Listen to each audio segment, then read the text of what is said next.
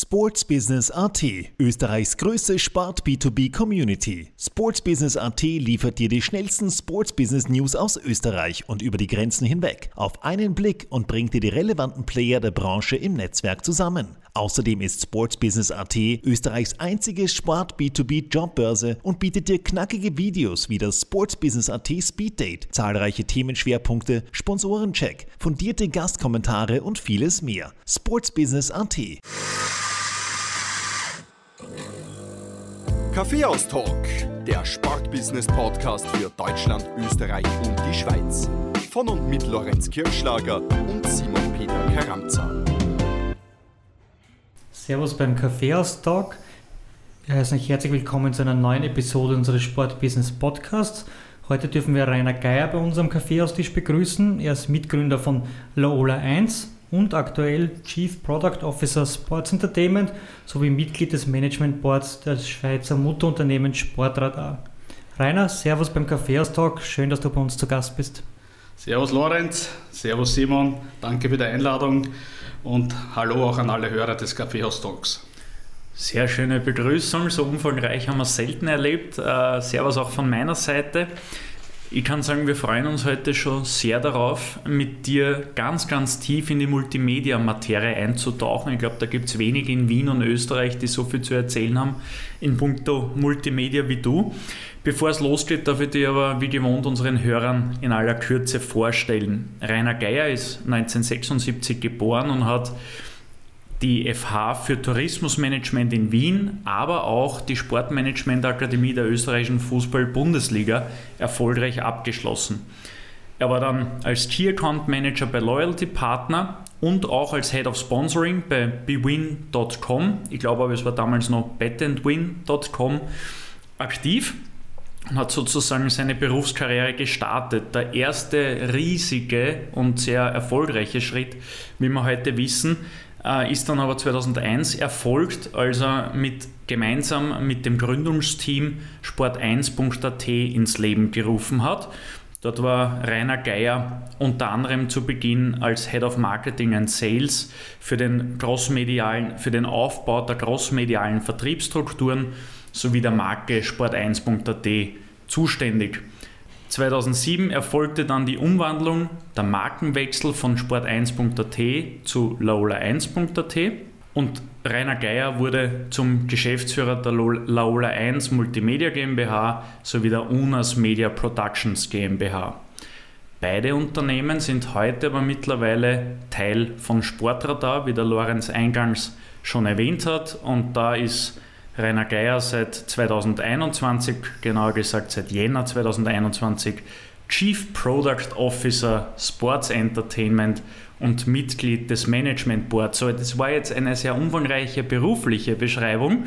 Privat tut sich bei dir auch einiges. Du bist nämlich mit Andrea glücklich verheiratet und ihr seid stolze Eltern eurer Kinder Toni, der ist ja schon ein junger Erwachsener mit 18 und eurer Tochter der Fanny. Ist das richtig? Zufrieden? Alles perfekt zusammengefasst. Rainer, zum Sohn Toni hätte ich gleich mal eine Frage. Äh, du bist der große Anton Toni Polster-Fan. Das ist richtig. Ja, der Name von dem Burm, deswegen Toni?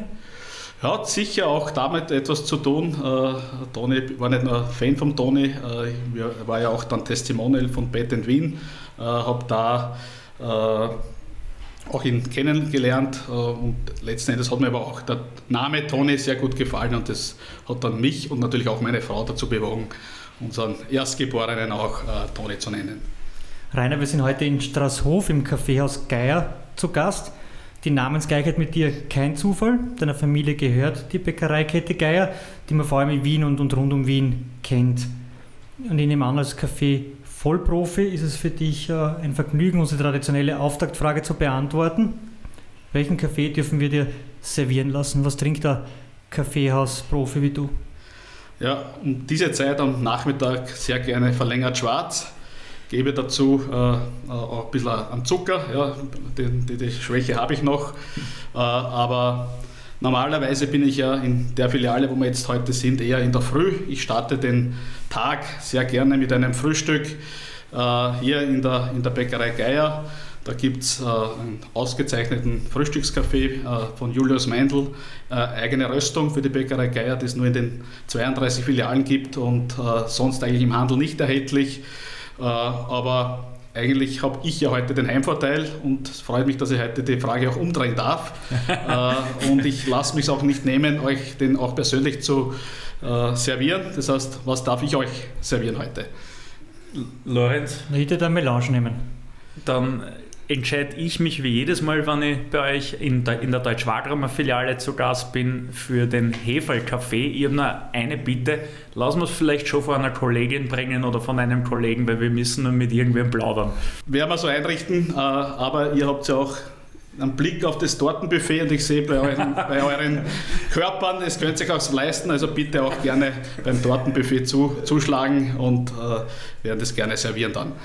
Besten Dank. Ich hätte gleich eine Frage, die dazu passt. Weißt du zufällig, also dein Bruder führt ja mittlerweile die Bäckereikette, das Bäckerei-Imperium, wenn man so sagen möchte. Was ist denn der meistgetrunkene Kaffee bei euch? Das ist sicher die Melange, die Wiener Okay. Melange, äh, äh, seit Jahren eigentlich. Ja. Die serviert ihr mit Schlag oder mit Schaum? Nein, mit Milchschaum. Das ist sehr löblich.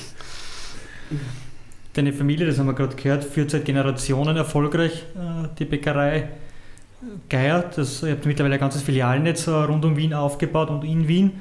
War es für dich nie ein Thema, beruflich da einzusteigen? War immer Sportsbusiness für dich das, wo du hin wolltest? Ja, es war eigentlich nie richtig ein Thema für mich, obwohl ich natürlich mit dem Betrieb auch aufgewachsen bin, äh, da auch von klein auf äh, in den unterschiedlichsten Bereichen mitgearbeitet habe. Aber ich habe relativ schnell erkannt, äh, dass ich relativ wenig Talent äh, in der Produktion habe. Äh, Was mich dann mehr interessiert hat, war ja das Vermarkten der Produkte. Das heißt, ich habe jahrelang kellneriert, auch in dieser Filiale, wo wir heute sind. War natürlich eine unglaubliche Lebensschule, weil du da mit allen Arten von Menschen zu tun hast, ja, vom Alkoholiker und bis hin zum Politiker oder auch Vorstandsdirektor und von dem her habe ich sehr viel mitgenommen, aber äh, wie der Simon ges richtig gesagt hat, ich einen vier Jahre älteren Bruder, der das Bäcker- und Konditorhandwerk von der Pike auf gelernt hat, das auch seine Leidenschaft war.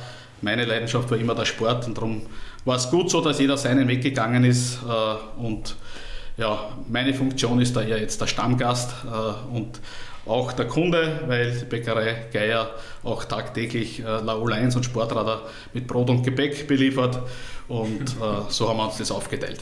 Ich komme ja auch aus dem Machfeld, so wie du. Äh, Ich komme aus Mansdorf an der Donau im, im Süden des Machfelds. Du kommst eher aus, de, aus dem nördlichen Teil, eben aus Straßhof. Nachbarortschaft ist Deutsch-Wagram. Wer sich in der Sportszene auskennt, weiß, dass unter anderem auch Jürgen und Gerald Melzer, also die beiden Tennisspieler aus Deutsch-Wagram, kommen. Jetzt haben wir mit Jürgen, vor allem mit dem Jürgen äh, und mit dir zwei sehr erfolgreiche, über die Grenzen Österreichs hinweg, sehr erfolgreiche Leute, die in der Sportbranche tätig sind. Ist das Zufall oder gibt es einen Zaubertrank bei der Bäckerei Geier? Ja, Punkt 1, ehrt es mich natürlich, dass du mich da in einem Atemzug da mit den Melzer-Brüdern auch, auch erwähnst. Äh, aber ich kenne beide gut, den Jürgen noch besser. Äh, der wäre übrigens auch ein sicher tadelloser Fußballer geworden. Äh, er hat sich dann relativ spät, äh, aber ja, ich glaube, Tennis Österreich war dann sehr happy, dass er sich dann für den Tennissport entschieden hat. Aber ich glaube, bei beiden ist es so, dass es da sicher den beide sehr viel Talent gehabt und noch mehr Fleiß und äh, das wahrscheinlich die Zutaten waren und weniger ein, ein Zaubertrank äh, oder sonst irgendwelche Backmischungen. Rainer, 2001 hast du ja mit Karl Wieseneder, Peter Ritzler und Gerald Stieglitz Sport 1 AT gegründet und unmittelbar davor warst du für BWin tätig. Also auch schon da alles Richtung Sport gegangen. Wie ist aber die Idee von Sport 1 AT entstanden und was hat dich bis euch daran gereizt? Gut, dann muss ich ein bisschen ausholen, weil du hast jetzt beides erwähnt, Patent Win, äh, B-Win und, und Laola 1 äh, und ich bin ja als relativ junger äh, Absolvent äh, dann als, als Sponsoringleiter zu Patent Win gekommen. Äh, war auch eine unglaubliche Erfahrung. Ich habe da direkt nach dem Börsegang 2000 äh, dazukommen dürfen. Mein damaliger Chef war der Manfred Bodner, Marketingvorstand. Äh, der immer auch schon sehr auf, auf die Marke auch bedacht war. Und der hat mich auf Reisen geschickt äh, mit einem Rucksack voller Geld und hat gesagt, äh, dein Job ist es jetzt, die Marke, die damals noch unbekannte Marke Bet Win über Sportsponsoring in Österreich bekannt zu machen, was natürlich für einen jungen Burschen ein Traumjob war. Also wir haben, wie ich vorher schon gesagt habe, den Tony Balls das Testimonial geholt, wir haben Rapid gesponsert, wir haben Sturm Graz gesponsert, wir haben Tennisturnier in St. Pölten gemacht, Tennisturnier in Kitzbühel, Hanekamp-Rennen in Kitzbühel, und unter anderem haben wir auch die österreichische Fußball-Bundesliga äh, gesponsert, deren Marketingchef und, und, und, Geschäftsführer damals der Charlie Wiesneder war. Äh, und, und äh, du, du lächelst schon, äh, eine der Sponsoring-Aktivitäten war auch der Hallencup damals. Ich weiß nicht, ob du damals schon beim, beim 1 warst. Ja, 2005 erst. Ja, das war dann vor deiner Zeit, aber damals war eine der Ideen, dass wir ja das Team B Wien, ein brasilianisches Team, äh, geholt haben für das Stadthallenturnier. Mhm Stessel hat gescoutet oder Copacabana damals. Hermann Stessel hat zwei Wochen gemeinsam mit Werner Hebenstreit äh, die, die, Teams gescoutet. Das waren alles tadellose Fußballer. Ein Paket, äh, ein Paket weniger. Äh, das Problem, du sagst es, äh, es war medial super. Also wir waren in, in aller Munde. Sportlich war es ein Desaster. Äh, Grund war bei ihnen einfach die, äh, die Stadthalle einfach zweimal zu groß war und spätestens wie dann der äh, Rashid Rachim auf den ersten Mal über die Bande gecheckt hat, haben sie gewusst, das, was die in Brasilien spielen und das, was wir da spielen, sind eigentlich zwei verschiedene Sportarten. Aber das war so, wie ich dann über das auch den Charlie Wiesneder kennengelernt habe. Äh, das war auch gerade die Zeit, wo da der erste Internet-Hype war äh, und, und parallel dazu hat sich in Deutschland gerade formiert ein Joint Venture aus Sat1 RAN, DSF und Sportbild äh, Online. Die haben ihre Kompetenzen gebündelt in sport1.de äh, mit auch starken Ambitionen zu internationalisieren. Und der erste Internationalisierungsschritt war Österreich. Und die Kirchgruppe, die damals die, die Muttergesellschaft von Sport 1 war, ist damals auf den Charlie Wiesneder äh, zugekommen und hat ihm gefragt, ob er das für Österreich aufbauen möchte. Und ja, äh, long story short, Charlie hat dann mich gefragt. Äh, meine erste Reaktion war, Nein, äh, ich habe meinen Traumjob äh, bei BWIN, aber je länger der Gedanke dann auch gereift ist, äh, desto mehr habe ich eigentlich, hat mir das gereizt und vor allem deshalb, weil man wirklich was von der Picke auf, aufbaut, wo man von Start weg auch jetzt nicht nur fürs Geld ausgeben verantwortlich ist, sondern auch, ich war ja damals Marketing, Vertriebsleiter und habe das ganze Thema Sales und Marketing aufgebaut und da habe ich mich auch irgendwo dann wohler gefühlt, auch für die Einnahmen zu, zu, zuständig zu sein. Und das war letzten Endes äh, dann einmal der Starting Point, dass ich gesagt habe, ja, ich mache das gemeinsam. Habe dann den Gerald Stieglitz, den ich aus meinem allerersten Job bei Loyalty Partner äh, kennengelernt habe, dazugeholt. Charlie hat den Peter Ritzler äh, als damaligen Pressechef von der österreichischen Fußball-Bundesliga äh, dazugeholt. Und das war so ein bisschen das, das Gründerteam. Äh, aber äh, letztendlich der Charlie die Firma äh, gegründet als, als, als Geschäftsführer und wir drei waren dann von, von Start weg auch dabei. Jetzt muss ich aber mehr aus privater äh, Natur heraus einhaken, weil ich arbeite beim ÖFB und da haben wir uns natürlich auch im Vorfeld äh, dein ÖFB.at Spielerprofil angesehen und da ist uns aufgefallen, dass sowohl du als auch äh, der Charlie Wieseneder ähm, sehr lange habt ihr beide noch oder wart ihr aktiv als Fußballer, obwohl ihr Sport1.at schon gegründet habt. Und auch du warst ja bei Gott kein schlechter Fußballer, hast den Nachwuchs der Wiener Austria gespielt, bist dann mit dem SC Untersimbrunn äh, bis in die Regionalliga im, im Erwachsenenfußball aufgestiegen wie hat sich denn das überhaupt vereinen lassen? Einerseits, ich, ich nehme an, ihr habt jetzt nicht, nicht mehr drei, vier Mal in der Woche trainiert, aber trotzdem am Wochenende Match. Äh, keine leichten Matches. Irgendein Training wird es auch absolvieren müssen und ihr habt eine Firma aufgebaut, keine kleine. Da ist schon ein Budget dahinter gewesen. Wie hat sich das überhaupt managen lassen? frage ich mich auch oft jetzt im Nachhinein, weil zusätzlich zu dem, ich habe ja tatsächlich dann, glaube ich, bis 2004, 2005 zumindest mal drei, vier Mal trainiert, Wochenende gespielt, zusätzlich Familie gegründet, zwei Kinder gehabt. Äh, Im Nachhinein gesehen, keine Ahnung, wie wir das äh, damals gemanagt haben. Es hat funktioniert, aber Fakt war natürlich auch, äh, je mehr Verantwortung wir da in der Firma dann übernommen haben und natürlich auch je, je, älter man geworden ist, desto weiter runter sind wir in den Ligen dann auch gerutscht. Und, äh, aber letzten Endes sind wir auch bis jetzt da nicht ganz weg vom Fußball. Äh, trotzdem versuche ich immer wieder äh, auch mit den Altherren noch, noch zu spielen, aber natürlich hat sich das dann alles einmal 2006, 2007 auf dem Niveau auch aufgehört.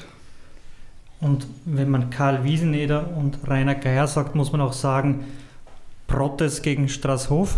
Ich habe gehört, hart umkämpfte Fußballspiele und die wurden dann auch äh, monatelang äh, in der Redaktion bei Lola 1 besprochen. Zum Leidwesen der dort äh, ansässigen Mitarbeiter. Ich habe sehr gut recherchiert. Das war tatsächlich, äh, wobei man jetzt, äh, wenn man schon so offen reden und dazu sagen muss, der Charlie hat da in der Reserve gespielt, in der Kampfmannschaft. Aber es war natürlich, äh, es war natürlich der, der Schlager, der, der Regionalschlager äh, und, und war natürlich immer auch lustig im Vorfeld. Äh, der andere war dann immer ein bisschen am, am Heckel, der dann verloren hat. Äh, aber das hat es auch ausgemacht, speziell auch in den ersten Jahren bei Sport 1.at, dass wir da auch selbst noch aktiv waren und uns jetzt nicht immer nur, nur ums Business gekümmert haben. Apropos Heckeln, da fällt mir noch eine Geschichte ein, die wir aus deinem Umfeld gehört haben. 1998 war ja die Fußball-WM in Frankreich. Und was ich gar nicht mal gewusst habe, weil da war ich noch relativ jung damals, es hat damals auch so eine Fan-WM oder Fan-Club-WM gegeben und da warst du als aktiver Spieler, hast du Österreich vertreten. Ihr habt, glaube ich, die WM, die richtige WM nachgespielt. Habt euch aber im Vergleich zu unserem Nationalteam mit Toni Polster durchgesetzt in der Gruppe gegen Italien, Chile und Kamerun und seid dann im Achtelfinale aber gegen Deutschland fatal unter die Räder gekommen. Kannst du dich noch erinnern, warum? Oder also ich fehlen, kann mich sehr gut erinnern an, an, die Vorrunde, wo wir wirklich tatsächlich alle Spiele gewonnen haben. Äh, eine irrsinnige Euphorie entstanden ist. Äh, die dann äh, geendet hat, glaube ich, um 6 Uhr in der Früh in einer Diskothek in Nantes. äh, das Problem war, das Achtelfinalspiel war dann um 10 Uhr am Vormittag. Äh, ich glaube, es war nicht Deutschland, es war Brasilien, aber wir sind sang- und klanglos untergegangen. Gut, gegen Brasilien darf man untergehen, gegen Deutschland wäre es bitter gewesen. Copacabana, Straßhof, Protes, äh, Nantes, äh, zurück jetzt äh, zum Sportbusiness-Tag. Also du hast uns ähm, schon sehr schön erklärt, wie ihr das zeitlich und privat gemanagt habt mit euren Hobbys, Verpflichtungen und der großen Hingabe, der beruflichen Hingabe sport1.at. Wie habt ihr das Ganze finanziell aufgestellt? Gut, äh, muss ich auch ein bisschen ausholen. Äh, also finanziell aufgestellt haben wir es in erster Linie durch, einen, äh, auch durch ein Darlehen der, der Muttergesellschaft sport1.de, äh, aber auch durch ein, zwei große Partnerschaften. Eine davon war auch Bet Win, B-Win, mit denen wir eigentlich vor, bevor wir gelauncht sind, einen Dreijahresvertrag abgeschlossen haben, wo sie äh, komplette Exklusivität im Bereich Sportwetten auf, auf, auf Sport 1.at bekommen haben, aber jetzt nicht nur einen Werbedeal gemacht haben, sondern die haben auch viel Content bekommen für ihre Website und und und. Äh, dann haben wir noch ein, zwei weitere Partner im Sponsoring-Bereich gehabt, aber äh, das ist auch äh, sicher etwas, was prägend war. Unser ursprünglicher Businessplan war eigentlich komplett auf, zu 100% auf Werbung aufgebaut. Das heißt, wir machen da eine Plattform, das größte Sportportal und, und Online-Werbung boomt ja. Und wir haben die Firma gegründet, waren noch nicht einmal online und dann ist diese erste Internetblase geplatzt. Äh, es mhm. war uh, ja, komplette Werbemärkte sind eingebrochen und mit dem waren wir dann konfrontiert die Businesspläne, die wir gemacht haben, ich glaube, das waren fünf Jahrespläne auch für unsere deutsche Mutter, waren eigentlich nicht mehr das Papier wert, äh, auf das es geschrieben waren. Und dann haben wir uns halt angeschaut und haben gesagt, okay, was, was tun wir jetzt? Äh, sperren wir überhaupt auf oder äh, gehen wir... Also das war alles noch vor dem Das war Launch. vor dem Launch im, ja. Juli. Und, und dann haben wir uns eigentlich ja, beschäftigen müssen, wie wir das finanzieren. Ja, und, und weil mit der Werbung allein ist es nicht mehr gegangen. Und wir haben dann letzten Endes begonnen, äh, unseren Content zu verkaufen an, an, an andere äh, Webseiten, an Tageszeitungen, an Infoscreens, an Mobilfunkanbietern, dann mit SMS-Diensten begonnen und haben auch begonnen, aus der Not heraus eigentlich unser Know-how und vor allem die Webseite und die Redaktionssysteme und der Betrieb dieser dieser Redaktionssysteme auch an Sportverbände, Rechtehalter und, und Clubs zu vermarkten. Ich kann mich erinnern, ich glaube, das erste Projekt war damals die BACA Tennis Trophy. Äh, und dann ist, glaube ich, schon relativ bald äh, die Website vom SK Rapid Wien gekommen. Mhm. Im Nachhinein gesehen war das aber gut, ja, weil das eigentlich das Fundament war für dem, was wir danach geschaffen haben mit Produktion, äh, Plattform und, und Content-Distribution. Aber in dem Moment war es natürlich äh, eine riesen Herausforderung, äh, der wir uns heute stellen halten müssen. Ja. Mal abgesehen vom Platzen der Internetblase, ähm, war es generell irgendwann ein Thema, die Plattform oder die Website ganz eigenständig aufzubauen? Oder war Sport1.de immer im Boot oder immer Teil Zum der Planungen? Zum damaligen Zeitpunkt war, war das äh, ausschließlich die, die, die Planung äh, quasi Sport1.de zu austrifizieren. Äh, mhm. Das war einfach das Momentum auch mit, mit Kirchkonzern und Internationalisierung und das war auch das, das was wir vorgehabt haben und, und das wir auch geglaubt haben. Äh, der Wunsch, sich zu verselbstständigen und eine ganz eigene Plattform zu machen, ist erst ein bisschen später gekommen und den haben wir ja dann auch umgesetzt. Genau, das hast du jetzt eh schon angesprochen. Ähm, ihr seid innerhalb kürzester Zeit eigentlich oder weniger Jahre zur beliebtesten Online-Plattform, Sport-Online-Plattform in Österreich geworden. Das ist dann 2007 den Schritt gegangen, das Ganze mit Sport1.at loszulösen von Sport1.de und äh, die Marke auf Laola1.at zu branden. Warum seid ihr den Schritt gegangen? Äh, ist es aus Deutschland mit der Finanzierung nicht mehr weitergegangen oder sind andere Hintergründe da ausschlaggebend gewesen? Ja, also gesellschaftsrechtliche Loslösung ist 2006 passiert. 2007 äh, haben wir dann umgebrandet von Sport 1 auf, auf Laola 1. Äh, was waren die Beweggründe damals? Äh, sicher auch der Drang der Unabhängigkeit und aber auch letzten Endes, dass wir dem, was wir da aufbauen, auch mitpartizipieren können. Das war in der herkömmlichen Konstellation mit dem Kirchkonzern nicht möglich. Das hat es de facto nicht gegeben, dass da das Management an Gesellschaften auch beteiligt ist. Äh, die haben zwar alle gute Gehälter bekommen, aber, aber eben eine Beteiligung war nicht möglich.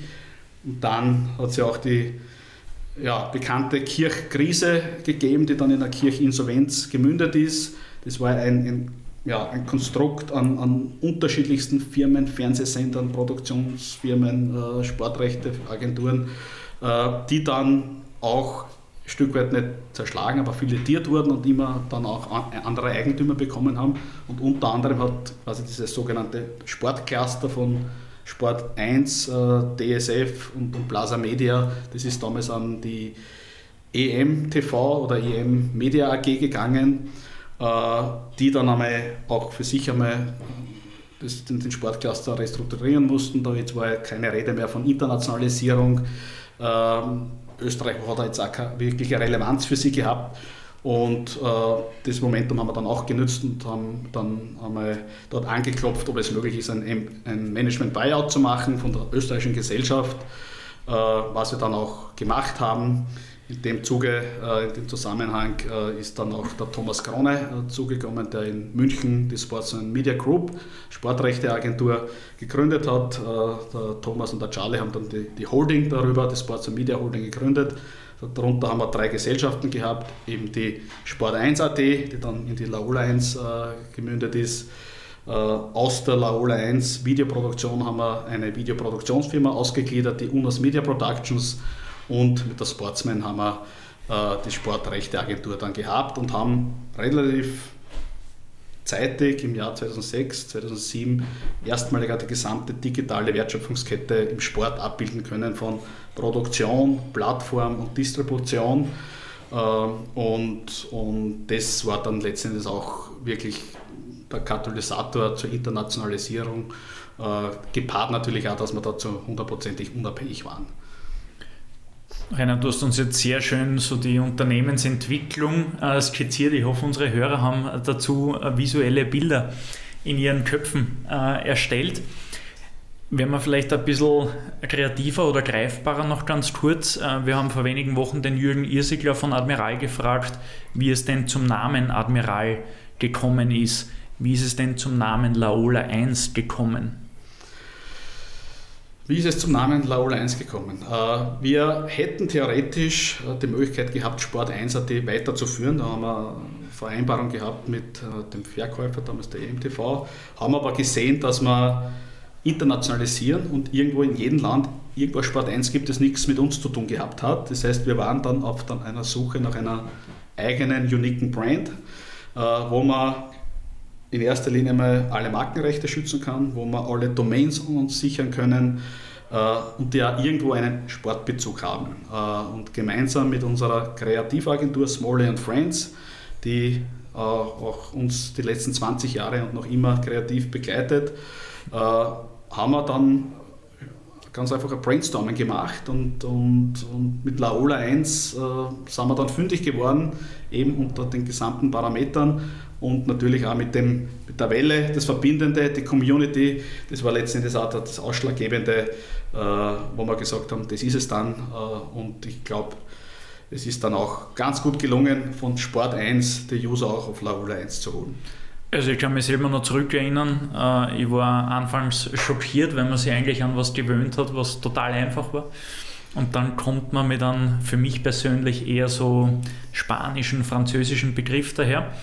Aber ich habe mir gedacht, äh, auch wenn ich mit dem Namen in erster Instanz nicht ganz glücklich bin, bewerbe ich mich gleich bei euch und habe dann 2008 bis 2009 die Chance erhalten, bei Österreichs größter Sportplattform, das war sie damals schon und ist sie heute noch, äh, diese bekannte oder beliebte Lehrredaktion zu absolvieren und war dann eben von 2008 oder 2009 bis 2014 noch als Freelancer für euch tätig.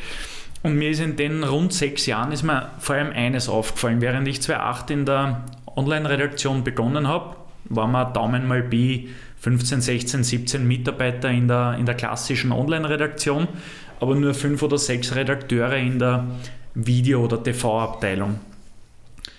Sechs Jahre später, in meinem letzten Arbeitsjahr für Laola, war das Verhältnis mehr oder weniger umgekehrt. Also viel, viel mehr in der TV-Redaktion, aus meiner Sicht fast erschreckend wenig in der, in der Online-Redaktion. Aber man hat halt gesehen, dass sich der Unternehmensfokus extrem verlagert hat, ganz stark in Richtung Livestreaming und On-Demand gibt es ja teilweise für die deutsche Bundesliga und, und viele derer Clubs auch äh, die TV- oder, oder die Internet-TV-Plattformen übernommen. Von Werder Bremen angefangen, ich glaube BVB Total war, glaube ich, mhm. mal dabei auch, also richtig coole Seiten. Ihr habt dann exklusiv in Österreich auch den Klassiko zwischen Real Madrid und dem FC Barcelona mehrere Jahre gezeigt. In Deutschland und Österreich exklusiv. Entschuldigung, danke, das habe ich mir bei der Recherche dort schon gedacht, ob ich da jetzt äh, keinen Blöd Blödsinn hinschreibe, ich habe es doch getan. Äh, was ich aber weiß, ist Toni Polster, dein geliebter Toni, war auch damals äh, schon Experte für den Klassiker. So, und jetzt habe ich sehr viel Einleitung äh, betrieben und komme zu einer ganz kurzen, knackigen Frage. Wie lukrativ war diese Zeit, dass ihr diesen Weg eingeschlagen habt? Da muss es ja geraschelt haben, weil in Österreich äh, wart ihr die Einzigen, die so extrem diesen Weg gegangen sind. Bevor ich auf die konkrete Frage eingehe, möchte ich auf die Lehrredaktion eingehen.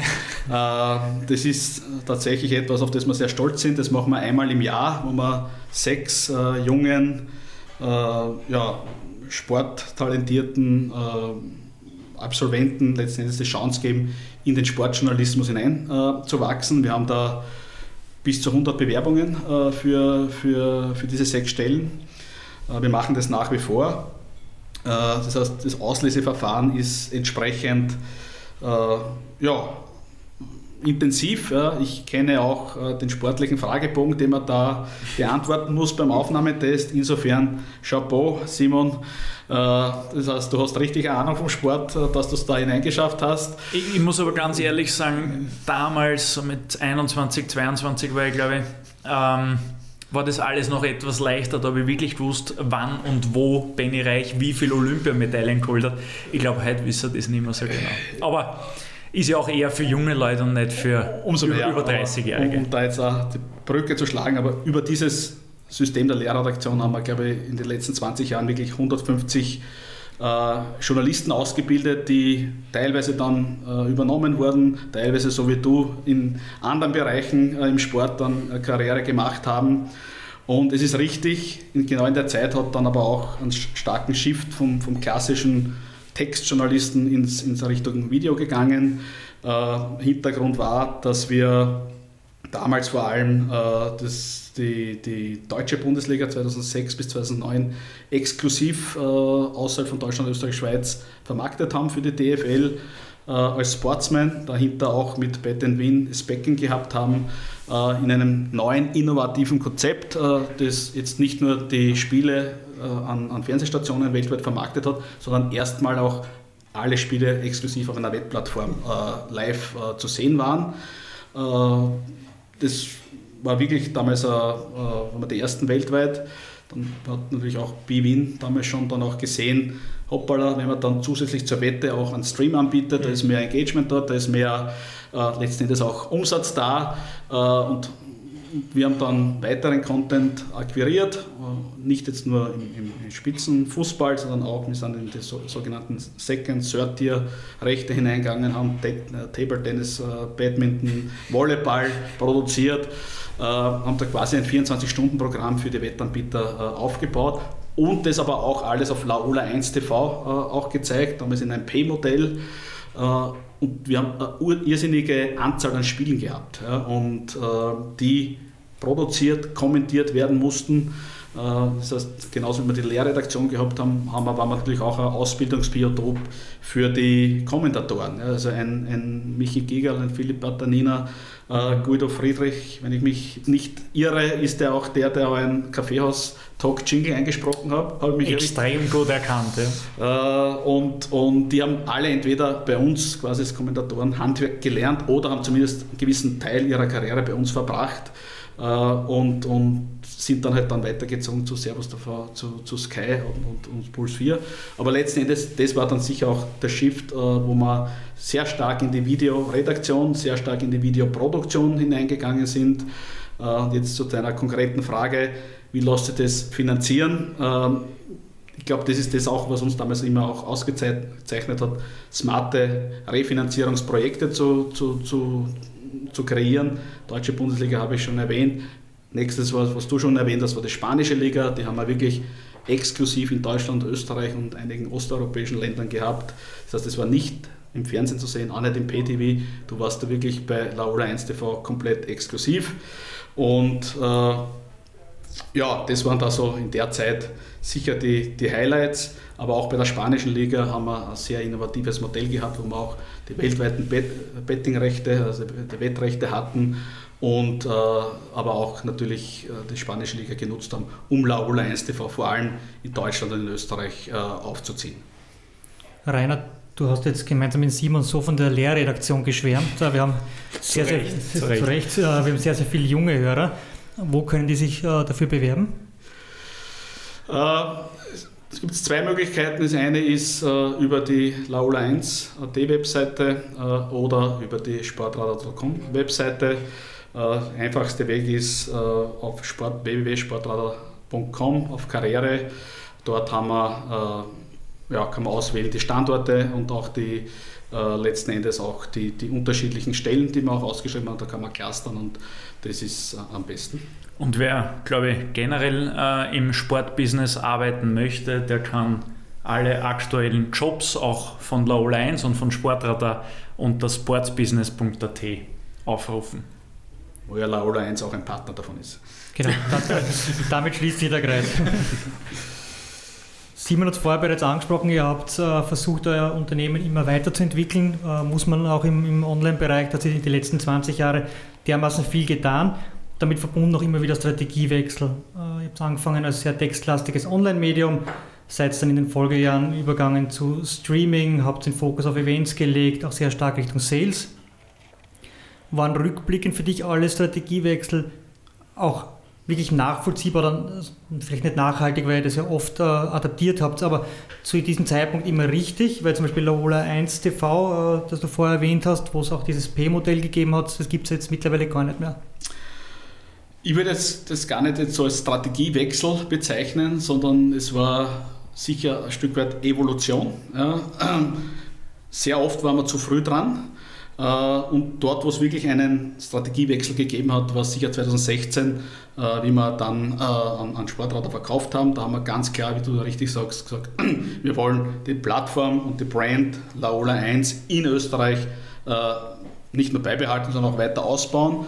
Aber dadurch, dass Sportradar einfach einen B2B-Fokus hat, haben wir keine Ambitionen gehabt, die Laola 1 TV als B2C-Brand international weiter auszubauen. Das heißt, da haben wir tatsächlich einen Strategiewechsel vollzogen, äh, haben gesagt, wir wollen die Technologie, die wir mit Laola 1TV aufgebaut haben, eher als White-Label-Lösung international ausrollen. Das haben wir auch dann gemacht, äh, aber bis 2016 war es einfach eine Evolution, wie wir, wir begonnen mit allen Bundesligatoren als Abruf. Da hat es noch lange Breitband gegeben. Dann haben wir äh, gemeinsam mit der Mobilcom Austria, da waren wir weltweit die Ersten, die Livestreams auf mobile Endgeräte gebracht haben. Äh, das war, glaube ich, schon 2003. Da habe ich auch noch den, den, den Boris Nemsic im Ohr, wie wir das präsentiert haben auf den Medientagen, der gesagt hat, 2004 zur Fußball-Europameisterschaft ist das Thema durch, da wird mehr Consumption am, am Handy sein als, als am normalen Fernseher. In Wahrheit hat es noch viele, viele Jahre gedauert, bis das Ganze zu, zu einem wirklichen Massenmedium geworden ist. In Wahrheit hat es äh, ja, den Siegeszug des iPhones gebraucht, ja, mit dem dann das ganze Thema Mobile Video äh, dann so richtig durchgestartet ist. Das heißt, wir waren da immer wieder Vorreiter, äh, haben uns auch der Innovation verschrieben in dem Bereich, äh, haben da viele Learnings gemacht und, und dann auch die Learnings einerseits bei unserer eigenen Seite Laula 1 aber auch äh, bei unseren Dienstleistungskunden dann auch weitergegeben. Welcher Evolutionsschritt hat dir am meisten Spaß, Freude bereitet? Puh, kann, würde jetzt gar nicht einen her hervorheben. Es hat unglaublich viele Highlights gegeben, also spanische Liga äh, live und exklusiv im Internet zu zeigen, äh, war sicher etwas, was wahrscheinlich dann ein bisschen hervorsticht gegenüber allen anderen Themen.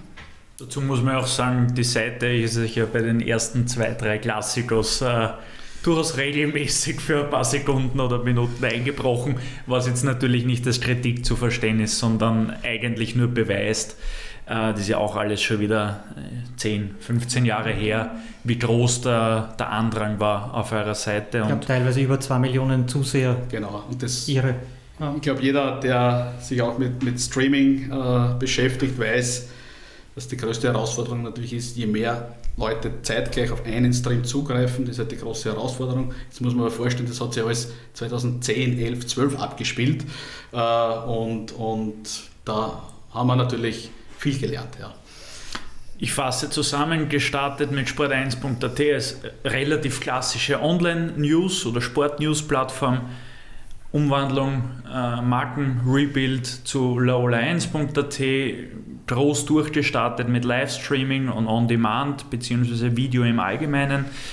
Und seit diesem Zeitpunkt, du hast das eh auch schon vorher erwähnt, verlagert sich euer Unternehmensschwerpunkt immer mehr in Richtung Dienstleistung. Also nicht nur News-Service, sondern eben auch Dienstleistungen, Kunden wie der DFB, die DFL, Dortmund, Borussia Dortmund wohlgemerkt, die Deutsche Telekom, die österreichische Fußball-Bundesliga, Rapid Wien, Austria Wien, Red Bull Salzburg, ÖFB. Äh, die Liste ließe sich noch sehr viele Minuten weiterführen, auch in meinem jetzigen Sprechtempo. Ähm, zuletzt nimmt man euch aber auch sehr stark als Vermarkter wahr. Äh, ihr habt zum Beispiel auch die TAOL Futsal-Liga vergangenes Jahr für den ÖFB vermarktet, respektive mit dem ÖFB gemeinsam vermarktet.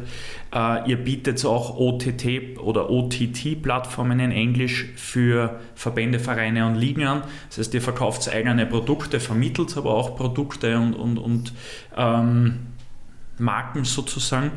Welches Potenzial siehst du in diesen Geschäftsfeldern? Das ist ja, würde ich sagen, jetzt der nächste Evolutionsschritt, auch wahrscheinlich bedingt oder verstärkt durch den Kauf von Sportradar, dass jetzt äh, viel mehr noch in Richtung äh, Dienstleistung gegangen wird. Genau, und, und da würde ich auch unterscheiden zwischen äh, Österreich jetzt, wo mit der Laola 1.at auch eine richtige Plattform dahinter haben und international, wo wir, wie ich es vorher gesagt habe, diese OTT-Plattform eher als B2B-Dienstleister anbieten. Und in Österreich ist es definitiv so, dass es ein, ein, ein Riesenpotenzial nach wie vor hat. Wir uns letzten Endes dann auch so positioniert haben, dass wir eben neben der Produktion über die Plattform bis hin äh, auch zur Reichweitenaktivierung hier alles anbieten können. Ich glaube, die äh, österreichische Handballliga oder die zweite österreichische Fußball-Bundesliga, Admiral-Bundesliga, äh, sind zwei Beispiele davon, wo wir wirklich die gesamte Wertschöpfungskette auch anbieten. Wir, wir produzieren die Spiele live, äh, wir zeigen sie auf Laola, distribuieren sie aber auch an, an, an Fernsehsender wie dem ORF in dem Fall. Wir machen Social Media Clips, bauen die Reichweite auf und haben dahinter letzten Endes aber auch ein Vermarktungsteam, um diese Reichweite, die wir aufbauen, dann auch entsprechend äh, äh, auch zu monetarisieren. Die Admiral zweite Liga dank Laola oder dank euch äh, auch auf admiral.at zu sehen. Genau, das ist eben auch äh, der, der Kreis, der sich dann schließt, dass wir eine große Wertschöpfungskette auch, auch, auch anbieten können. Wolltest du noch was sagen? Sorry, dass ich da. Nein, das war jetzt das, sage ich, so wie wir in, in Österreich aufgestellt sind und wie gesagt, ja. in, äh, international haben wir das OTT-Thema auch einen immer höheren Stellenwert, äh, weil es vor allem für uns als Sportradar dann auch die Wertschöpfungskette eher auch äh, verbreitert und wir äh, mit dieser OTT-Plattform letzten Endes auch erstmalig zu dem Fan hinzukommen. Äh, und, und ich glaube, das ist auch ein Trend, äh, der sich auch noch zunehmen wird. So, eine Frage, die mir jetzt spontan einfällt, weil gerade drauf kommt, dass da zwei Leute beim selben Thema indirekt zusammenarbeiten. Ähm, wie zufrieden seid ihr eigentlich mit der Admiral 2. Liga bei laola1.at? Frage den Lorenz oder an mich? An beide natürlich. Und eine Bitte, wann gibt es die Konferenz zur Admiral 2. Liga?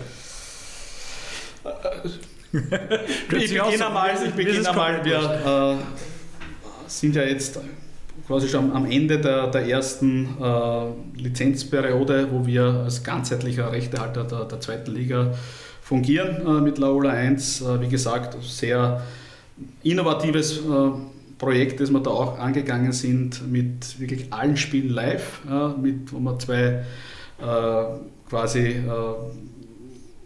Highlight-Spiele haben, eins am Freitag am Abend beim ORF, eins am Sonntagvormittag auf Laola 1, aber auch alle anderen Spiele verfügbar sind, auch mit Regional-TV-Sendern auch zusammenarbeiten und und und und. Ähm, ich persönlich bin äh, sehr, sehr zufrieden, äh, sowohl mit der Qualität, der sportlichen Qualität, als auch vor allem auch mit den Zugriffen. Äh, es hat natürlich am Anfang ein bisschen eine Anlaufzeit gebraucht, aber genau das Konzept, was wir uns vorgenommen haben, einfach auch ist ein bisschen jünger, äh, kennst die Konzepte, die wir da haben mit der Liga 2, auch mit Social Media, live auf Facebook und da, Darf ich nur ganz kurz einhaken? Ich habe es ihm eh schon bei Instagram, glaube ich, dreimal kommuniziert im letzten Jahr, aber Riesenlob an deinen Mitarbeiter Johannes Christofferitsch, der den, es ist für mich, muss ich ehrlich sagen, der beste Claim der letzten zehn Jahre im österreichischen Sport, Liga 2 oder ich schau auch Liga 2 ähm, da ist ihm was richtig Leibendes gelungen und äh, wenn er nicht eh diese Episode hört, was er sicher tun wird, dann riecht es ihm gerne im Büro aus. Mache ich. Äh, Johannes macht dann einen sensationellen Job gemeinsam mit dem Team dahinter. Äh, aber ja, dazu sind wir auch angetreten, das ein bisschen vielleicht anders zu machen, ein bisschen jünger zu, zu positionieren. Äh, und ja, zusammengefasst, wir sind, wir sind super happy und schauen wir mal, was die nächste Lizenzperiode bringt. Lorenz, pflichtest du dem bei? Ja, ich finde das sensationell, jetzt bevor Admiral eingestiegen ist, eigentlich äh, als, als Namensgeber, was ihr als Laola da für die zweite Liga geschaffen habt, ihr habt es wirklich perfekt genutzt, da eine Marke draus zu machen mit Liga 2, also auch von meiner Seite ähm, Johannes, Christofferitsch und sein ganzes Team sensationell, äh, lasst sich immer wieder Neues einfallen, macht riesen Spaß mit den äh, Jungs zusammenzuarbeiten. Was es allerdings aus Bewerbspartnersicht schon schwierig macht, äh, weil ihr halt das äh, mit Liga 2 top besetzt habt, äh, da jetzt als Admiral Liga 2 vorzukommen, aber wir arbeiten dran und ich glaube auch, auch das wird uns gut gelingen. Ähm, ja, also mir macht es riesen Spaß, die zweite Liga, weil ich selbst bei der Vienna war, damals in der zweiten Liga und, und ich weiß das Potenzial, das die Liga hat, zu schätzen und mir taugt es, dass Lola das so gehoben hat die letzten Jahre. Nur positive Worte da im Kaffeeaustag, aber ist eh gescheiter, weil einen Wickel brauche ich da jetzt auch nicht. äh, wir switchen von der Gegenwart nochmal zurück in den Juli 2016. Was war da, Rainer? Juli 2016 war ja, das, das Closing, äh, das war einerseits das Closing äh, der Transaktion mit Sportradar Genau. und mein 40. Geburtstag. Herzliche Gratulation im Nachhinein. Zu beiden. ähm, gemeint habe ich in diesem Fall leider nicht einen 40er, sondern eben äh, den Verkauf von der ganzen Low Lines Unternehmensgruppe an die Sportradar AG. Jetzt klingt es immer sehr, wie man auf gut Wienerisch sagt, leibend, lukrativ, äh, sein eigenes Unternehmen zu verkaufen, auch wenn du es dir natürlich äh, mit den anderen oder mit Teilen der Gründer ähm, auch die Anteile geteilt hast. Ich nehme an, äh, was man so den Medien entnommen hat, ist eine schöne Summe Geld geflossen, in Summe zumindest. Ich kann mir aber auch vorstellen, dass neben diesen schönen äh, Beiwagern oder Nebeneffekten auch das Ganze mental sehr schwierig ist, weil ja das eigene Business Baby, äh, das eigene Werk, daran hängen ja auch einige Emotionen und viele persönliche Erlebnisse. Wie ist es dir am Verhandlungstisch gegangen? Ja, es war äh, eine herausfordernde Zeit. Äh, es war auch eine sehr emotionale Zeit, wobei ich äh, da auch dazu sagen muss, dass sicher für die Mehrheitseigentümer, den Charlie und den Thomas Krone, die ja auch dann mit dem Deal ausgeschieden sind, es ungleich emotionaler war und, und schwieriger war als für mich, der ja dann auch drinnen geblieben ist. aber es war ist jetzt auch nicht komplett überraschend gekommen. Wir haben vorher auch über Finanzierung gesprochen, über, über Rechte. Äh, wir waren immer, äh, uns immer aus unserem eigenen Cashflow finanziert. Das heißt, wir haben nie irgendwelche Kapitalgeber gehabt, was uns natürlich den Vorteil der vollen Flexibilität gegeben hat und auch den Vorteil der absoluten Entscheidungsfreiheit, aber den Nachteil, dass wir halt dann bei, bei großen Rechten, die auch immer teurer geworden sind, äh, da uns das dreimal überlegt haben äh, und durchgerechnet haben, ob wir da mithalten können oder nicht. Das heißt, äh, da ist schon ab und zu auch im Vorfeld einmal der Gedanke gereift, okay, wie wollen wir uns dann neu aufstellen, wollen wir Beteiligung reinlassen. Ähm, und das hat aber irgendwie nie so richtig dann zu einem Ergebnis geführt. Ähm, parallel dazu hat es immer wieder auch Anfragen gegeben an, an unserer Firma. Äh, und wir haben dann Ende 2015 auch einen relativ kurzen, aber konzentrierten Prozess äh, auch gestartet, äh, wo wir in den Markt hineingehört haben. Und das ist dann letzten Endes auch gemündet in, in, die, in die, den Verkauf an, an Sportradar. Den Prozess haben wir damals relativ offen gehalten und gesagt okay, wir hören es uns einmal an. da haben wir nur Teile verkaufen, machen wir nur Beteiligung. Aber äh, ja, letzten Endes war dann Sportradar und der CEO Carsten Körl da äh, sehr, sehr schnell und auch sehr klar, dass er gesagt hat, er hat Interesse, aber wenn, dann an, an dem Gesamtkonstrukt inklusive Produktion, Rechte und Plattform. Äh, und das ist dann relativ schnell dann äh, auch äh, dann über die Bühne gegangen. Du hast gesagt, es gab andere Interessenten auch noch. Was hat dann den Ausschlag gegeben für Sportradar? Ja, als Gesamtpaket. Es würde jetzt gar nicht so sagen, dass, das Finanzielle war da tatsächlich auch, auch nachgelagert. Ich glaube, da waren die anderen auch in der Range ungefähr. Aber bei Sportradar hat auf jeden Fall gepasst einmal das Kulturelle. Ja, das ist ein Schweizer Unternehmen mit Standorten auch in, vor allem in Deutschland. Wir haben äh, sowohl äh, den, den, CEO als auch das andere Management gekannt, weil wir ja auch schon Partner waren mit Sportradar. Wir haben die Daten bezogen, haben teilweise ihnen auch Daten geliefert. Aber das eigentlich Ausschlaggebende war, dass ein perfekter Fit war, einfach ein komplementärer Fit. Äh, Sportradar eher kommend aus der Sportdatenecke, Sportsman äh, ganz klar aus dem Streaming-Rechte-Bereich. Wir haben genau gewusst, uns fehlt ein bisschen das Datenthema.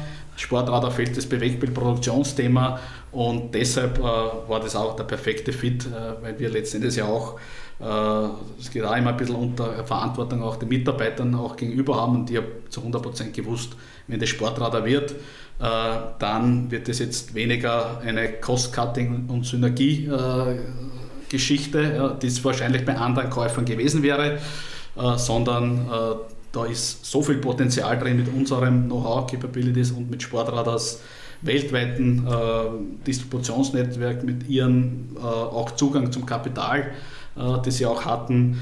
Äh, und das ist letzten Endes dann auch genauso eingetreten. der zweite Anbieter waren Chinesen, hast du gesagt, oder? Nein, es waren keine Chinesen, es war. Aber es war. ich, wollte, ich wollte jetzt noch auf ein bisschen eine, zumindest äh, aus meiner Sicht, schlauere Art und Weise herausfinden, äh, wer das andere Unternehmen war oder zumindest aus welchem Land. Mhm.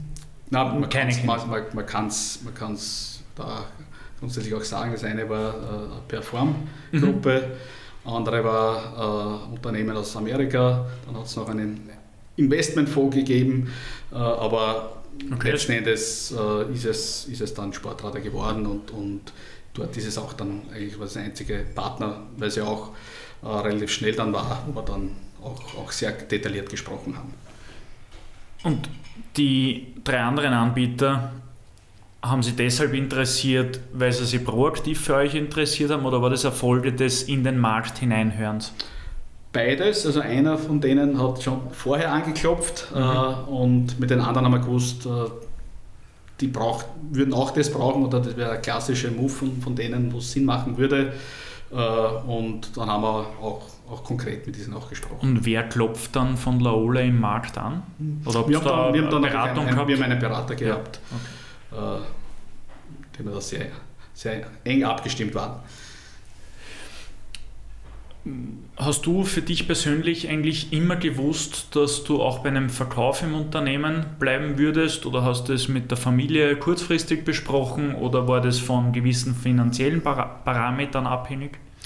Nein, äh, es war überhaupt äh, kein Thema finanzieller Natur. Ich war damals, habe ich eh vorher gesagt, 40 Jahre, das heißt, ich habe da auch ganz klar äh, noch äh, Spaß gehabt und habe es nach wie vor äh, an, an, der Arbeit.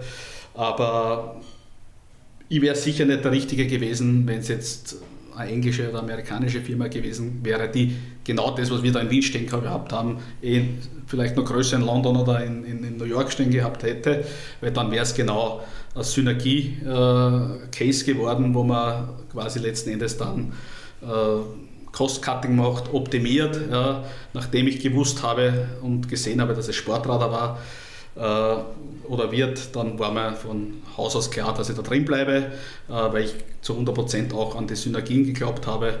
Äh, und ich glaube, der beste, beste Indikator dafür ist auch die, die Mitarbeiterzahl. Wir haben damals 2016 150 Mitarbeiter am Standort in Wien gehabt.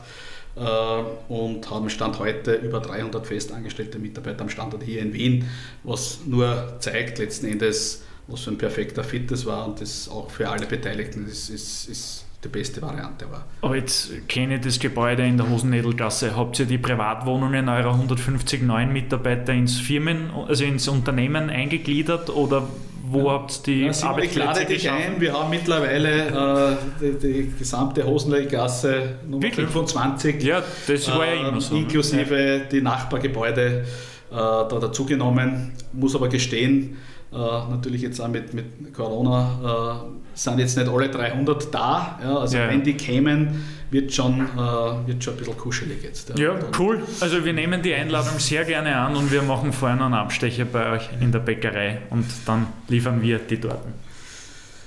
Du hast sehr viel in Österreich aufgebaut, uh, sehr viel operativ vor allem gearbeitet, um, hast Hands-on-Mentalität um, an den Tag gelegt und bist jetzt, um, die offizielle Bezeichnung ist Chief Product Officer Sports Entertainment und Mitglied des Management Boards.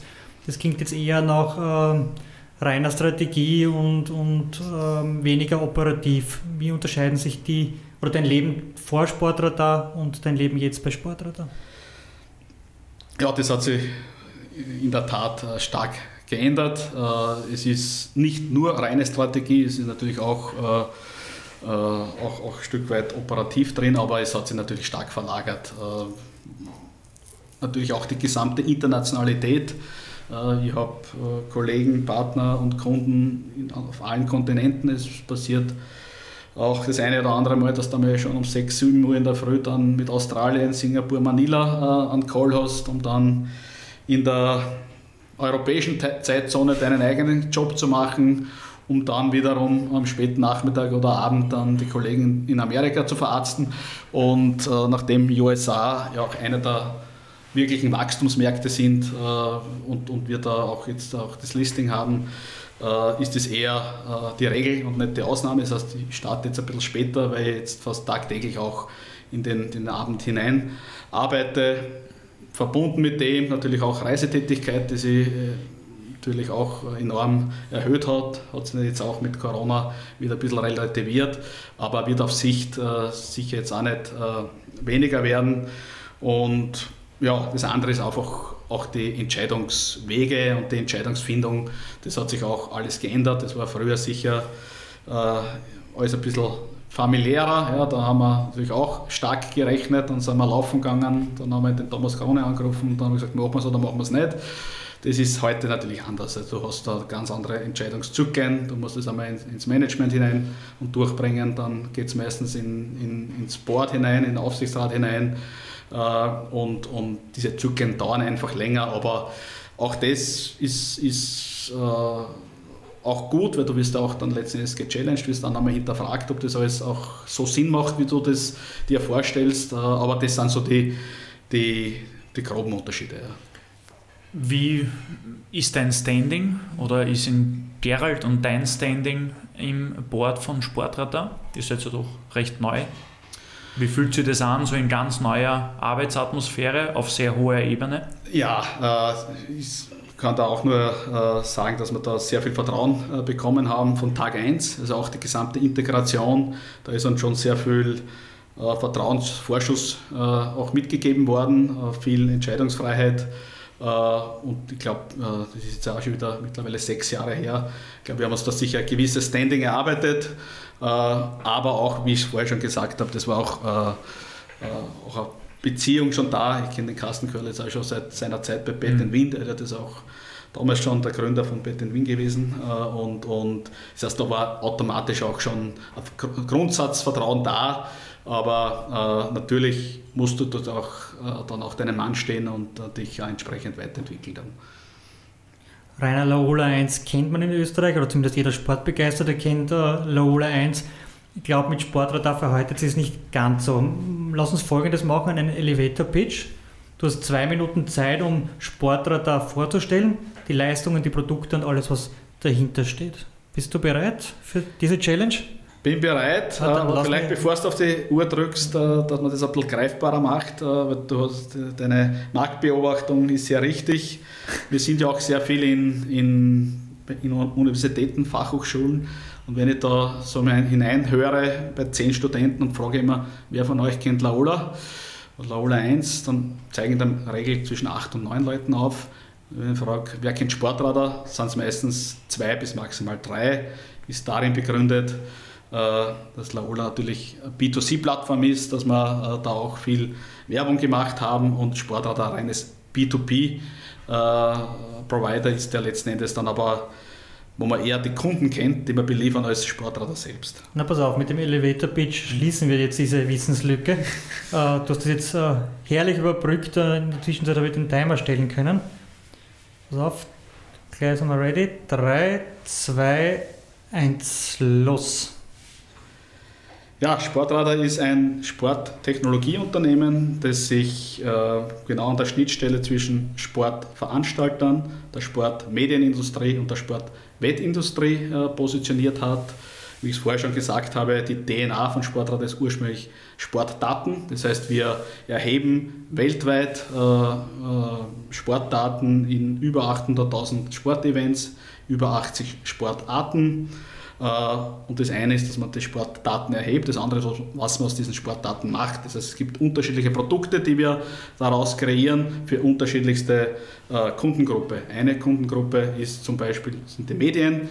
Das heißt, äh, da kennt man Produkte wie ein Live-Ticker, ein Live-Match-Tracker, klassische Live-Daten, die wir dann an, an an Webseiten, an, an, an, Publisher oder an Broadcaster oder auch an Mobilfunkanbieter äh, beliefern, aber auch Technologieunternehmen wie Amazon, Google, Facebook äh, nutzen unsere Daten. Das ist das Thema Medien. Das zweite ist äh, Thema Sport, Wettindustrie.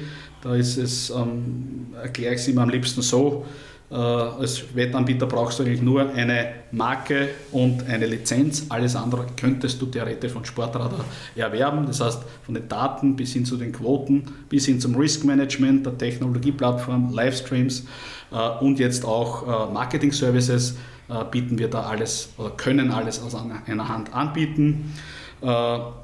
Und last but not least äh, haben wir auch das weltweit führende Frühwarnsystem im Bereich Sportwettmanipulation äh, äh, auch aufgebaut und sind da jetzt nicht nur in der Lage, äh, auch Manipulation aufzuzeigen, sondern dahinter auch zu, nachzuverfolgen. Da haben wir ein eigenes Team in London, das sieben Sekunden habe ich noch, dann auch in der Nachverfolgung unterstützt.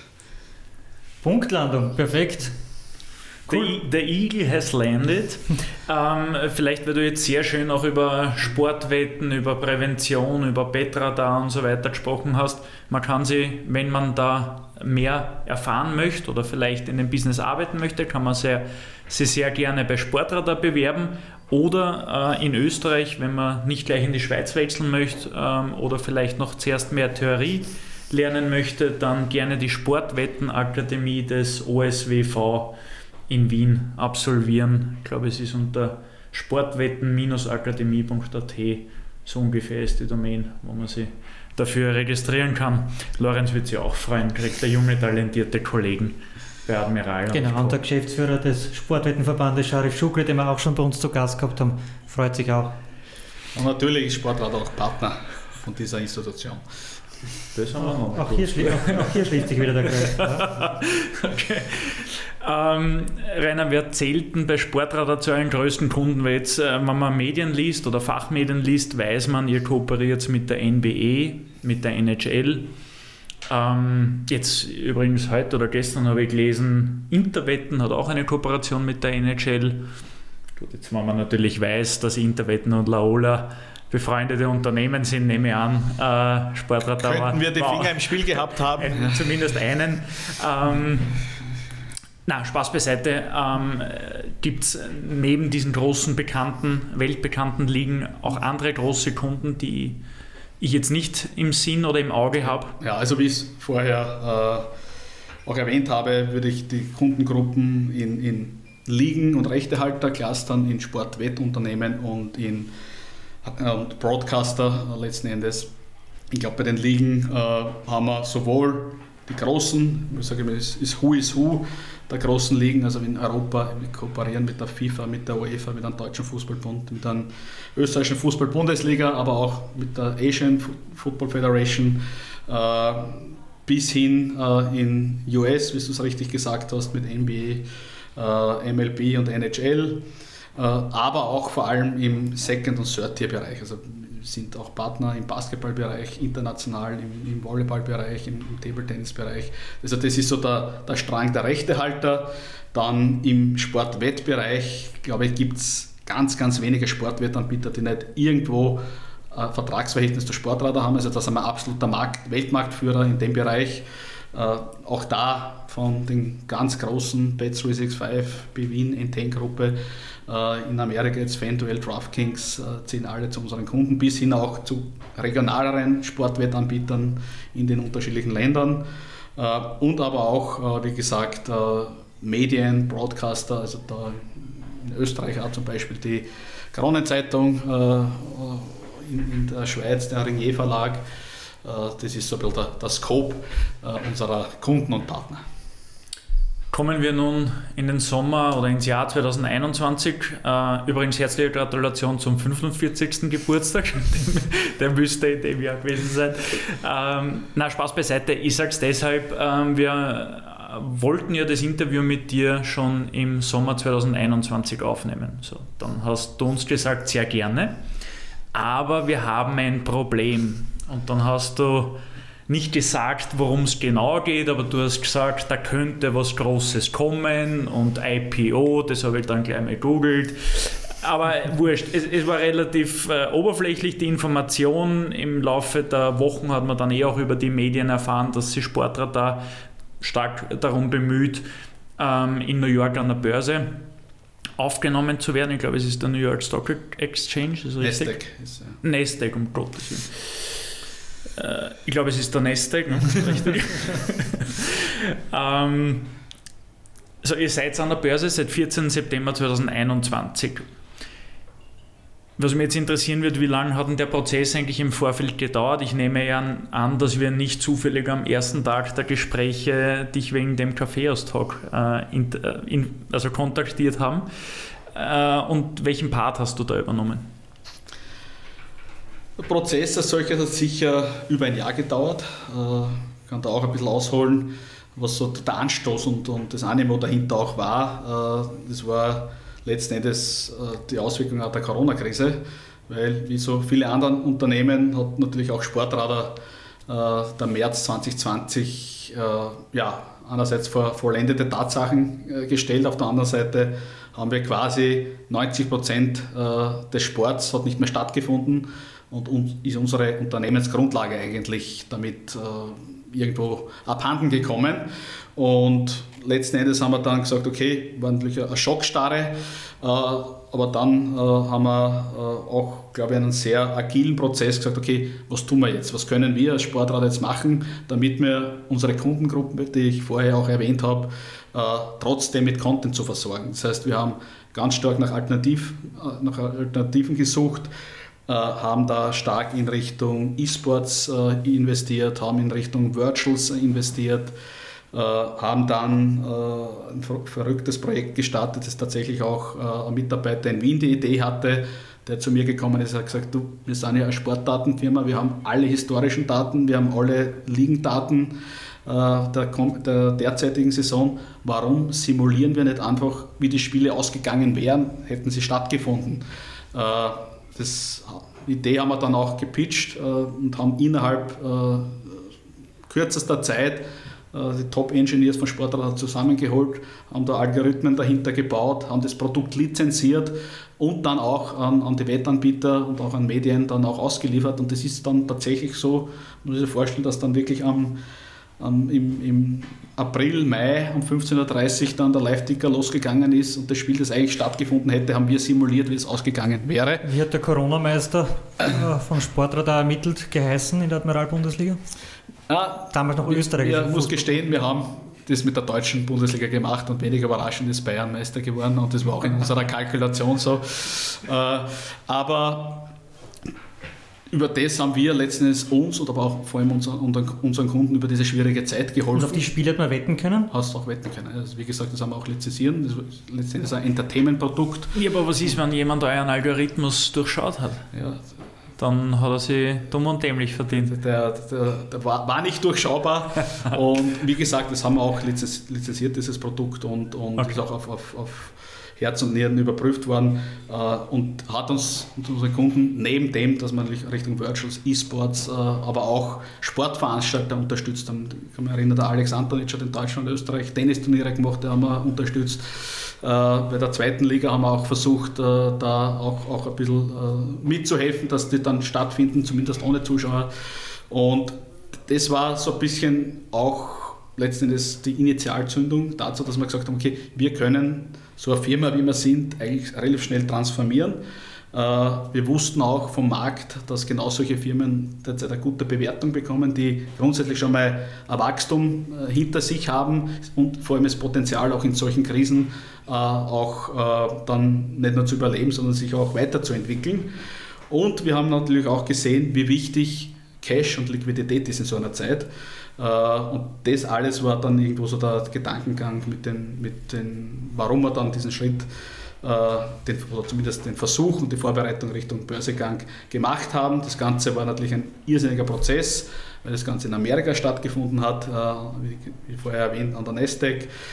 Du musst dann natürlich sämtlichen Regularien der US-Börsenaufsicht dann unterliegen. Das heißt, du musst da schon viel auch umstellen.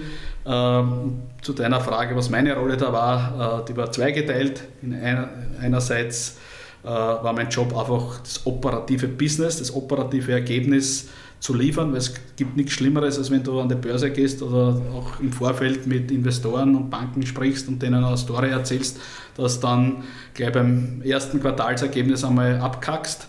Das heißt, das war ein ganz großer Punkt. Und der zweite war auch vor allem Wachstumsstrategien zu identifizieren, Businesspläne zu machen. Da natürlich in meinem Bereich Sports Entertainment, wo es stark um Video, um Advertising gegangen ist und vor allem dann auch äh, unseren CEO und CFO, weil das sind die einzigen zwei, die irgendwelche Aussagen öffentlich zu, äh, zur Performance und auch vor allem zu der Zukunft von Sportrad auch tätigen dürfen, die dann immer wieder auch zu briefen äh, und, und dann äh, ja auch die Pläne, die wir da auch gemeinsam gemacht haben, dann entsprechend auch in den Markt zu publizieren. Jetzt warst du, glaube ich, beim Börsengang in New York. Wo ist der Wolf of Wall Street? Gibt es den oder ist es ein oder hast du zumindest nur gesittetere Leute dort getroffen? Nein, wir, es war eine wunderschöne Woche, äh, der 14. September, da auch mit Michael Jordan, der ja auch ein Shareholder von Sportradar ist, die, die Glocke zu läuten, äh, die, die Opening Bell, das war natürlich ein super Erlebnis. Wir haben das natürlich dann auch äh, ein bisschen auch gefeiert. Am Abend hat es eine schöne IPO-Party gegeben, waren aber dann schon wieder am nächsten Tag und die, die Tage darauf äh, auch schon wieder in Meetings mit den, mit den großen Ligen, die ja auch alle in, in New York sind. Und ja, insofern ein tolles Erlebnis. Lass uns von New York äh, nach Wien retour kommen. Du hast die Laola als österreichisches Unternehmen gegründet, jetzt äh, mittlerweile Teil eines internationalen börsennotierten Konzerns der Standort Wien, du hast schon gesagt, ihr habt jetzt ausgebaut, ich glaube 300 Leute hast du gesagt mittlerweile in Wien. Ja. Wie schaut es langfristig aus, die Planungen? Äh, habt ihr den Standort Wien irgendwie auch äh, vertraglich äh, mit Sportradar fixiert? Gibt es da Commitment? Vertraglich, äh, natürlich, wir haben, eine, wir haben eine Legal Entity, eine Gesellschaft hier in Wien äh, und Wien ist sicher, oder der österreichische Standort, wir haben ja auch in Linz noch einen Standort. Äh, Österreich ist mittlerweile glaube ich, mitarbeitermäßig die größte Niederlassung von Sportradar. Tendenz stark steigend. Der Sportradar hat jetzt, glaube ich, über 2500 Mitarbeiter in über 30 Büros, in über 25 Ländern. Und da hat sich Wien sicher äh, auch mit der Kompetenz vor allem im Bereich Video äh, und auch äh, vor allem den Advertising-Bereich, den wir jetzt aufgebaut haben, äh, sensationell entwickelt. Und äh, Tendenz ist, wie ich es gesagt habe, stark steigend. Also ich habe es jetzt auch beim Herfahren nochmal angesehen. Äh, wenn man äh, auf die Karriereseite auf Sportradar geht, findet man derzeit äh, über 60 offene Stellen in Österreich, nur in, in Wien und Linz. Das ist querbeet durch, von Videoproduktion, äh, Kommentatoren bis hin zu äh, natürlich viele Programmierer suchen wir, aber auch im Bereich Finance, Legal, und, und Marketing und Sales. Und, und auch da, äh, wenn wir Hörer haben, die sich irgendwo verändern wollen, www.sportradar.com, Karriereseite. Würde mich freuen, wenn der Kaffeehaus-Talk dann vielleicht uns auch zum einen oder anderen Talent dann auch verhilft.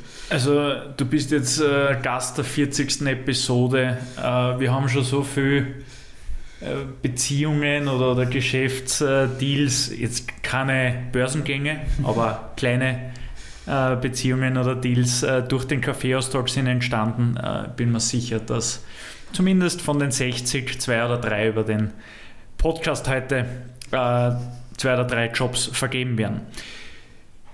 Jetzt wissen wir, wo die Reise unserer Hörer hingehen soll, nämlich im Idealfall zu Sportradar. Wo soll aber die Reise von Sportradar hingehen? Ja, die Reise ist ganz klar auf, Wachstum äh, eingestellt. Letzten Endes auch das, was wir dem Markt versprochen haben, äh, jetzt auch umzusetzen. Äh, vorher auch da schon erwähnt, äh, einer der größten Wachstumsmärkte ist sicher der US-amerikanische Raum. Da ist auch gerade die Öffnung oder Liberalisierung und Regulierung des Wettmarktes im, im, im Gange. Äh, da glaube ich, kann Sportrad eine ganz entscheidende Rolle einnehmen, aber wir haben genauso auch in Brasilien eine ähnliche Situation. Indien sehen wir auch äh, als, als, als, Wachstumsmarkt. Also das ist äh, da, wo die Reise hingehen wird. Jetzt habe ich noch eine persönliche Frage. Ähm, an unserem Kaffeehaustisch heute in der Bäckerei Geier sitzen drei Aktionäre von Sportradar. Du wirst eine Spur mehr Aktien haben als Lorenz und ich gemeinsam. Äh, aber was mich interessieren wird, wo seht ihr euren Börsenkurs in einem Jahr? Das ist eine sehr gute und eine sehr spannende Frage. Ich muss auch gestehen, ich weiß gar nicht, wo er heute steht. Du willst das nicht wissen. Und, äh, aber ich habe, ja, weder äh, kann ich es vorhersagen, noch darf ich es äh, vorhersagen, wie, wie vorher gesagt. Der aber sprecht ihr darüber im Board? Habt ihr Ziele? Ich muss die Ziele nicht, nicht nennen, aber ist der Aktienkurs ein Gesprächsthema in einem Board-Meeting? Oder wisst ihr, welche Hebel anzusetzen sind, um ihn nach oben zu schrauben? Ich glaub, was ich scheren kann, ist ein, ein, äh, ein Statement unseres, äh, unseres Chairmans, also ja, deutschen Auf, Aufsichtsratsvorsitzenden. Äh, das hat er uns gegeben, dem gesamten Management, glaube ich, eine oder zwei Wochen, bevor wir an die Börse gegangen sind. Und er hat gesagt, und der hat 25 Jahre, über 25 Jahre Nestec-Erfahrung äh, mit, mit Finanzfirmen in Amerika. Der hat gesagt, ich gebe euch einen guten Tipp. Die ersten 18 bis 24 Monate schaut es nicht an meinem Börsenkurs, weil äh, der Aktienmarkt sehr oft kurzfristig irrational reagiert. Das heißt, seid nicht nervös, wenn er runtergeht, aber glaubt auch nicht, ihr seid die Besten und habt alles richtig gemacht, wenn er raufgeht, weil es kennt im Zweifel vielleicht gar nichts dafür. Was sein Rat war äh, und nach, nach wie vor ist, ist, delivert vor allem die ersten zwei Jahre mit das, äh, was ihr dem Markt versprochen habt, weil langfristig wird sich der Markt immer rational aufstellen.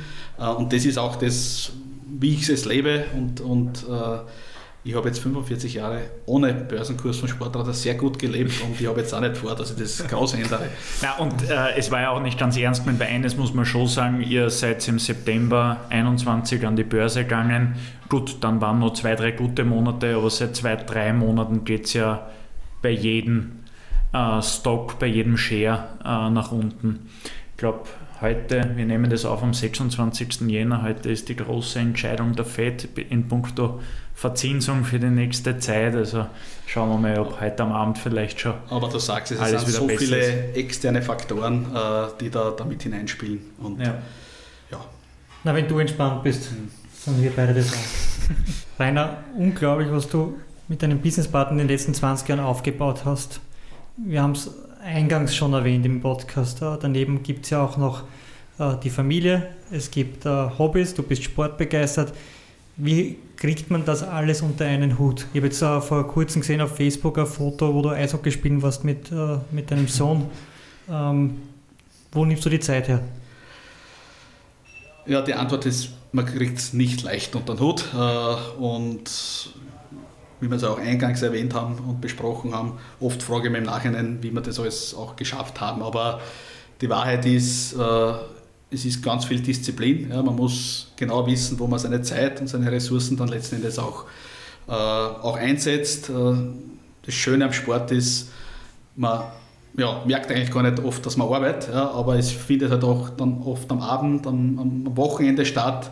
Montag geht es dann gleich wieder weiter. Das heißt, man braucht da schon irrsinnige auch Disziplin, dass man sich selbst auch äh, dann zurücknimmt, dass man ein bisschen auf sich selbst schaut, aber vor allem auch äh, auf die Familie schaut. Und das ist sicher auch rückwirkend sicher das, wo ich am meisten stolz bin, dass ich sage, obwohl ich so einen Job habe, ja, dass ich trotzdem 20 Jahre glücklich verheiratet bin, dass ich zwei Kinder mit großgezogen habe, äh, aber wenn ich physisch nicht immer vorhanden war, äh, aber trotzdem da auch, äh, glaube ich, wenn es darauf angekommen bin, darauf angekommen ist, da auch, auch da war und, und letztendlich da braucht man auch ganz klar auch einen Partner dazu, der da ein gewisses Verständnis dafür hat und das, das, das habe ich und, und da bin ich auch sehr stolz und, und froh drüber. Aber ist natürlich, braucht man da auch gewisses Glück, man muss ein bisschen auch verschont sein von, von, von Schicksalsschlägen und, und sonstiges, aber man muss auch selbst sehr viel in das hinein investieren.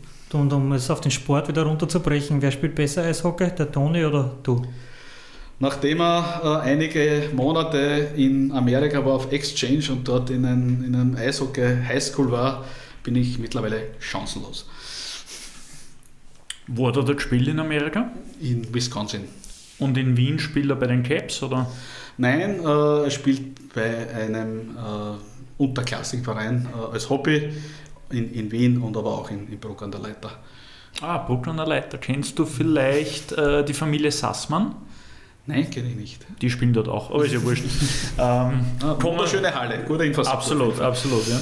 Sports Business AT, Österreichs größte Sport B2B Community. Sports Business AT liefert dir die schnellsten Sports Business News aus Österreich und über die Grenzen hinweg auf einen Blick und bringt dir die relevanten Player der Branche im Netzwerk zusammen. Außerdem ist Sports Business AT Österreichs einzige Sport B2B Jobbörse und bietet dir knackige Videos wie das Sports Business AT Speed Date, zahlreiche Themenschwerpunkte, Sponsorencheck, fundierte Gastkommentare und vieles mehr. Sports Business AT. Wir kommen zum Kapitel Tipps, Tricks und Trends. Welche Entwicklung wird den Sport in den kommenden Jahren besonders prägen? Ja, muss leider mit, mit, mit der Sorge beginnen. Ja, mhm. normal bin ich eher der, der die Chancen sieht, aber ich habe schon große Sorge, dass äh, die Covid-Krise den Sport, und da rede ich jetzt nicht nur vom Spitzensport, sondern vor allem auch vom Breitensport, äh, massiv äh, nachhaltig schädigen wird. Also das, das glaube ich, wird ein Thema sein, das glaube ich auch noch gar nicht so bewusst ist, ja, das ich natürlich auch in vielen Gesprächen mit, mit, mit Sportveranstaltern sehe, aber auch im persönlichen Umfeld. Äh, Schädigen inwiefern? Inwiefern? Insofern, dass zum Beispiel jetzt Talente äh, eineinhalb Jahre nicht teilweise zum Eishockey konnten, weil sie nicht spielen durften. Ja. Die sind gerade in einem, in einem Alter 16, 17, 18 Sprung zwischen Jugendsport zu, zu, zu Erwachsenensport die suchen sich andere äh, Betätigkeiten, sind im Zweifel sind die verloren für diese Sportart. Das heißt, äh, sind dann, die gehen dann natürlich auch oben ab, ja, genauso auch bei den ganz Kleinen. Äh, sind weniger Kinder beim Sport die letzten eineinhalb Jahre dazugekommen. Genauso bei den Zuschauern. Ja, also ich habe große Befürchtung, es wird sehr lange dauern, bis wir durchschnittlich wieder diese Zuschaueranzahl haben in den Stadien, aber auch bei den Amateurspielen, äh, die wir vorher gehabt haben. Und das ist natürlich eine, eine Spirale nach unten, weil damit habe ich weniger Einnahmen, ich habe weniger Sponsoren. Äh, und ich denke, da ist auch die Politik gefordert, äh, da auch Maßnahmen zu setzen, weil dieses, dieses Thema macht mir große Sorgen einfach. Aber auch über Chancen zu sprechen, ich glaube, ja, die Megatrends sind da ganz klar Digitalisierung und Personalisierung. Ich glaube, mit dem sollte sich auch jeder Verband und, und auch jeder Club irgendwo auch auseinandersetzen.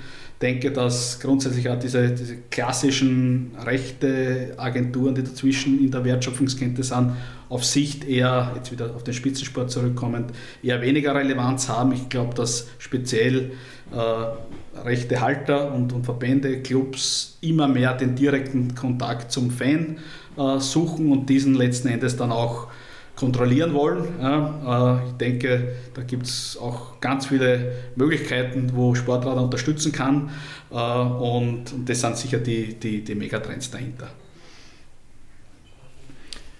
Welche Tipps hast du für unsere Hörer, damit sie ihre beruflichen Träume im Sportbusiness verwirklichen können?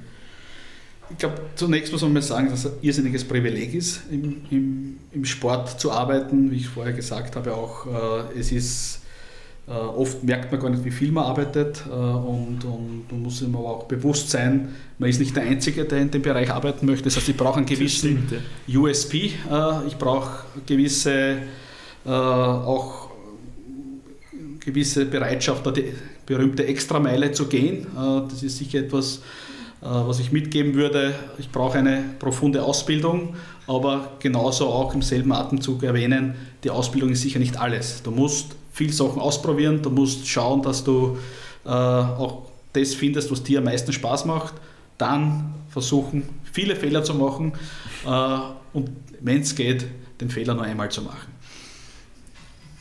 Wir kommen zur Kategorie Rück- und Ausblicke. Wenn du auf deine Sport-Business-Laufbahn zurückblickst, welche Personen haben dich da am meisten geprägt?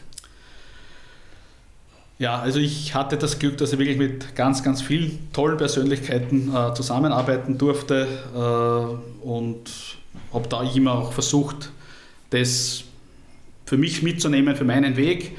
Wenn du jetzt konkret auf Personen äh, ansprichst oder festnageln möchtest, äh, würde zeitlich chronologisch starten. Sicher, äh, dass ich aus dem Elternhaus viel mitgenommen habe oder mitbekommen habe. Äh, Äh, sicher ein bisschen das unternehmerische Denken. Äh, mein Vater war selbst auch Bundesligaspieler, das heißt, die sportliche Affinität habe ich von ihm auch äh, mitbekommen. Alfred Geier, oder? Alfred Geier. Bei welchem Verein hat er gespielt? Admira. Admira. Späte 60er Jahre. Und äh, hat aber dann auch äh, mit jungen Jahren aufhören müssen, weil er quasi den Betrieb äh, vom, vom Vater übernehmen musste oder durfte. Keine schlechte Entscheidung. Und, und ja, war sicher nicht damals einfach, aber wie gesagt, späte 60er Jahre mhm. war der Verdienst noch sicher in der österreichischen Bundesliga auch noch nicht so hoch. Äh, aber das ist eine, das andere, äh, dann weitergehend sicher Charlie Wiesneder, der mir als junger Manager viel Vertrauen gegeben hat, der äh, jetzt gar nicht nur im beruflichen, sondern auch so mir sonst sehr gute Ratschläge gegeben hat, dass man ein bisschen auf seinen Körper schaut, dass man ein bisschen auch auf die Familie schaut. Äh, und, und äh, mit dem habe ich 15 Jahre auch sehr, sehr eng zusammengearbeitet. Äh, das hat natürlich auch ja, mich geprägt. Und ja, last not least sicher auch der Carsten Körl, den ich, wie gesagt, vor über 20 Jahren kennenlernen durfte, aber dann die letzten sechs Jahre sehr eng da Teil dieser Sportradar-Story sein durfte, was natürlich auch äh, für mich eine irrsinnige Erweiterung war, äh, da äh, auch Teil davon zu sein. Du hast vor wenigen Minuten so schön gesagt, man soll seinen eigenen USP erschaffen, aber auch viele Fehler machen. Das passt super zur nächsten Frage. Wir sind auch der Meinung, dass zum langfristigen Erfolg ähm, das Wettstecken von Rückschlägen gehört, aber auch das Lernen aus Fehlern. Gibt es Entscheidungen oder wenn ja, welche äh, Entscheidungen würdest du heute so nicht mehr treffen? Würdest du Sport 1 nochmal mitgründen?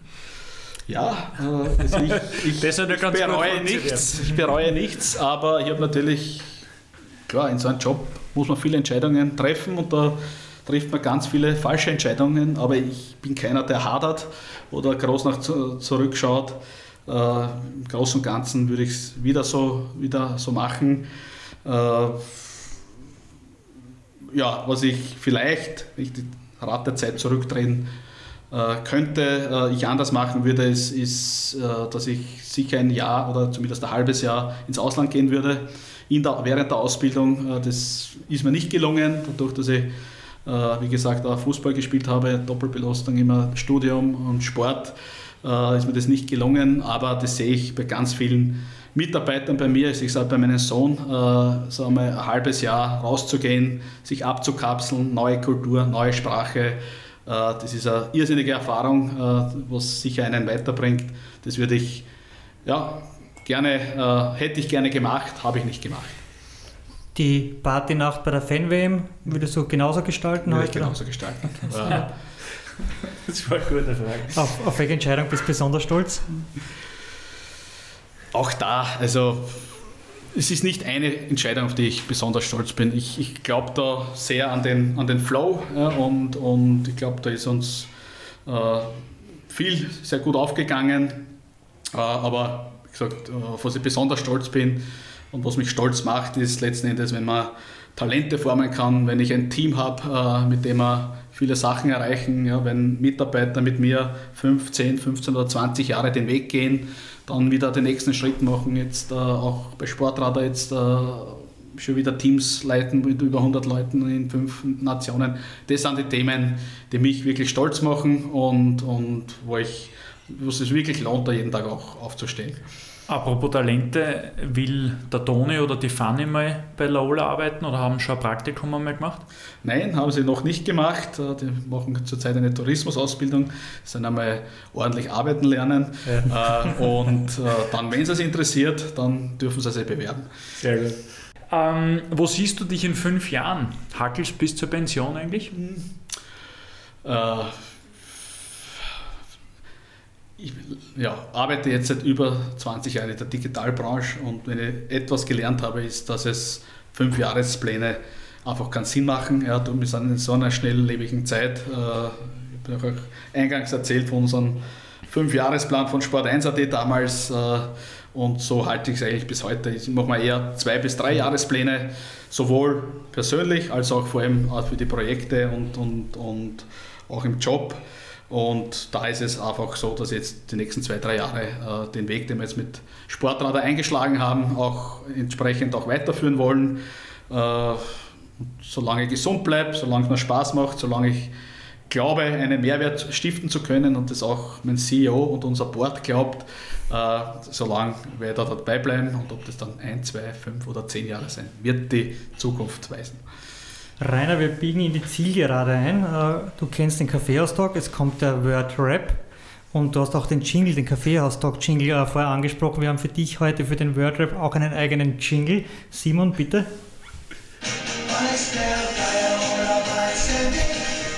Das ist jetzt die Frage, die uns alle beschäftigt. Wir, wir starten rein. Bei Brot aus dem Hause Geier, Weinviertler Viererleib oder Geier Biokruste? Weinviertler Vier, äh, Viererleib, ganz eindeutig, äh, weil ich das auch schon aus meiner Kindheit kenne und das nach wie vor äh, sehr, sehr gern habe.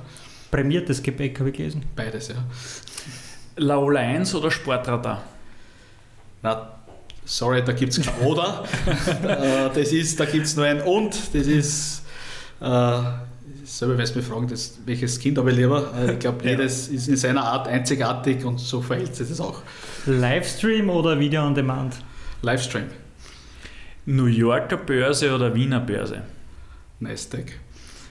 Arbeiten in einem börsennotierten Unternehmen oder doch nochmal was eigenes aufbauen?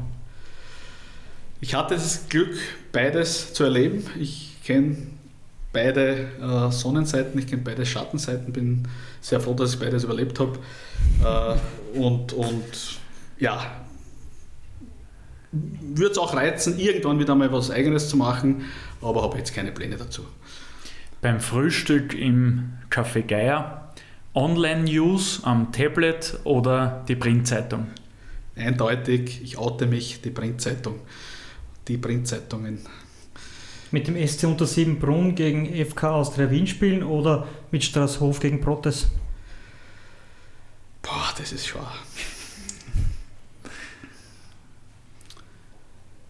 Weiß der Geier oder weiß er nicht? Na, das, das weiß er nicht, da tue ich mir ganz schwer. Äh, Wobei Untersimbrunn gegen die Austria hast du wahrscheinlich noch nicht erlebt. Straßhof gegen Protes hast du ja schon erlebt. Das habe ich schon erlebt, ist richtig. Äh, Untersimbrunn gegen Austria hat es gegeben, aber Ja. da war ich nicht dabei. Ja. War ja im Cup, das, das Skandal. äh, Gut, ganz aber, kurz, so funktioniert der Wordrap nicht, wie wir es jetzt gerade handhaben.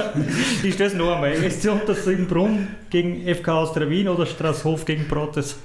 Nachdem ich das Hof gegen Protes ja schon selbst erlebt habe, würde ich da jetzt sagen, Untersimbrunn gegen Austria Wien.